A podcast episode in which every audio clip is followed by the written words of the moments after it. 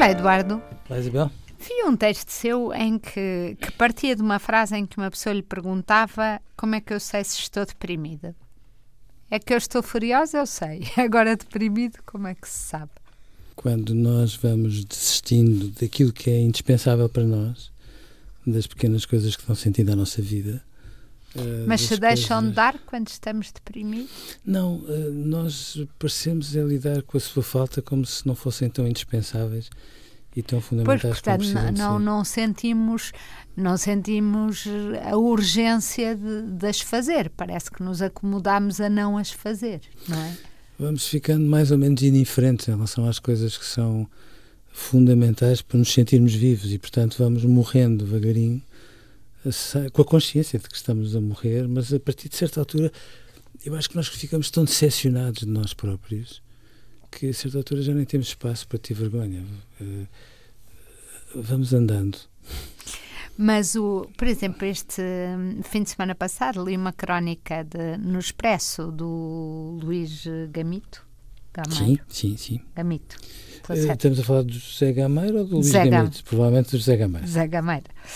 Ah, e, hum, e ele contava uma história, eu gosto sempre das histórias dele, contava uma história de uma mulher que dizia, eu só, só acho que já vi tudo.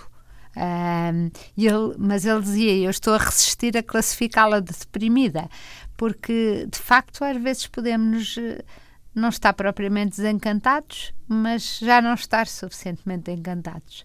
Mas eu não sei se depois há um espaço para a terceira via num contexto desses. Eu receio que não haja. Quando não estamos suficientemente encantados, estamos desencantados, nem que seja em português suave. Desencantados em português suave.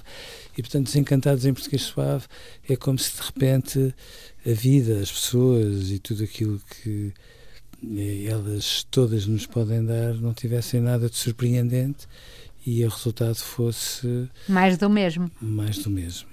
Seja, E, e como é que uma pessoa vence, quer dizer, porque os casos de, de verdadeira depressão, as pessoas têm facilidade em reconhecer e as pessoas à volta também. Ah, como é que se reconhece esta diferença de, ah, de algum cansaço, de algum envelhecimento em relação às coisas e, e- não, não é envelhecimento. O que é grave é isso, não é envelhecimento. Não, mas as pessoas podem interpretar como sendo, não é? porque, porque depois a idade dá-nos aquela baliza tão objetiva que de repente tudo parece resumir-se aí. É uma desculpa com a verdade, mas não é envelhecimento.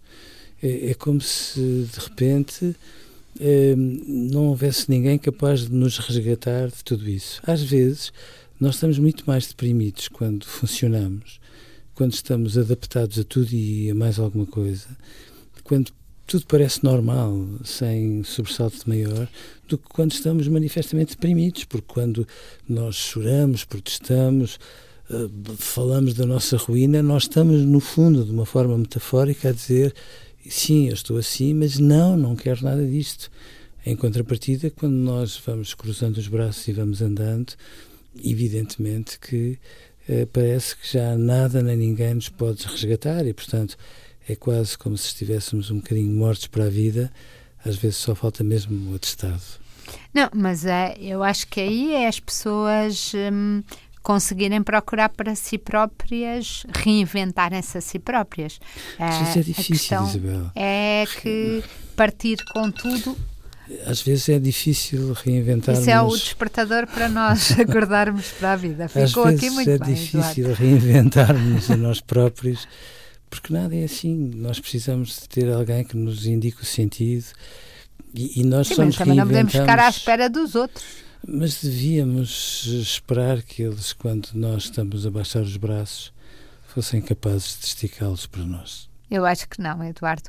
Eu acho que quando nós estamos assim, também não estamos a esticar os braços para os outros. Não, não, não. Nós é que às vezes falamos por atos e por missões e, portanto, estamos mesmo à espera que as pessoas façam isso. Então, Eh, mesmo quando nós, às vezes, nem sequer abrimos a boca para o solicitar. adeus, Eduardo. Diz, Isabel?